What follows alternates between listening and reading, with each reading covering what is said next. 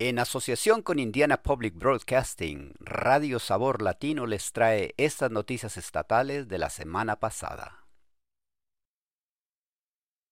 Las enmiendas al proyecto de ley de lectura amplían las exenciones de retención y crean un proceso de apelación. Los legisladores aprobaron enmiendas a un proyecto de ley de lectura esta semana que crea otra exención y un proceso de apelación para los estudiantes en peligro de ser retenidos por reprobar un examen estatal de lectura.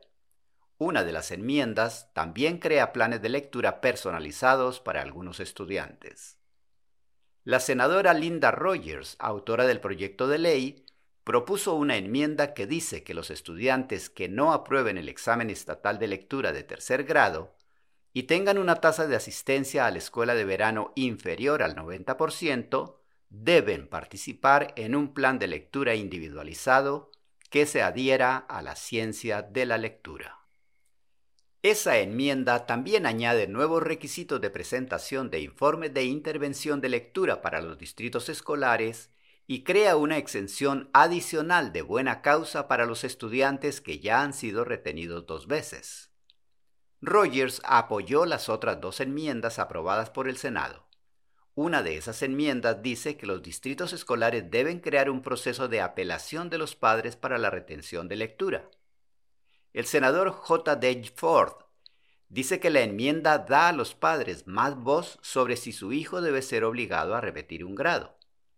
La tercera enmienda exige que los distritos escolares concienticen a los padres tanto de la importancia de la lectura como de la posibilidad de que los alumnos que no aprueben el examen estatal de lectura al entrar en el jardín de infancia tengan que repetir curso. La Cámara de Representantes aprueba un proyecto de ley que permite criar abejas a los propietarios de viviendas en Indiana. En la actualidad, las ciudades y pueblos de Indiana no pueden impedir a sus residentes la apicultura pero las asociaciones de propietarios sí pueden hacerlo. Un proyecto de ley de la Cámara de Representantes pretende cambiar esta situación. De acuerdo con el proyecto de la ley, las asociaciones de propietarios no podrán impedir que la gente tenga colmenas, siempre y cuando se mantengan activamente para la producción de miel.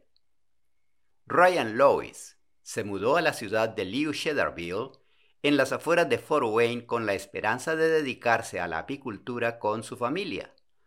Dice que nada en los documentos de la HOA que recibió decía que no pudiera criar abejas y que todos sus vecinos estaban de acuerdo. Aún así, su HOA rechazó su solicitud.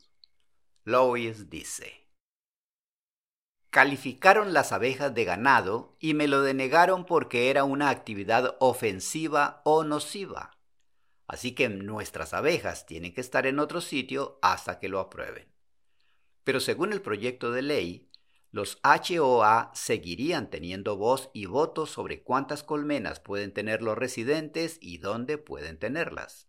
El proyecto de ley fue aprobado por la Cámara de Representantes y ahora pasa al Senado para su examen. Su autora, la representante republicana Karen Ingelman, afirma que las abejas melíferas son importantes porque polinizan los cultivos de Indiana. Proyecto de ley para exigir equipos de rescate a lo largo del lago Michigan para evitar que la gente se ahogue. 39 personas se ahogaron en el lago Michigan el año pasado, seis de ellas en playas y otros lugares públicos de Indiana un senador estatal intenta de nuevo aprobar una ley que obligaría a todas las playas y embarcaderos públicos a tener cerca equipos de rescate.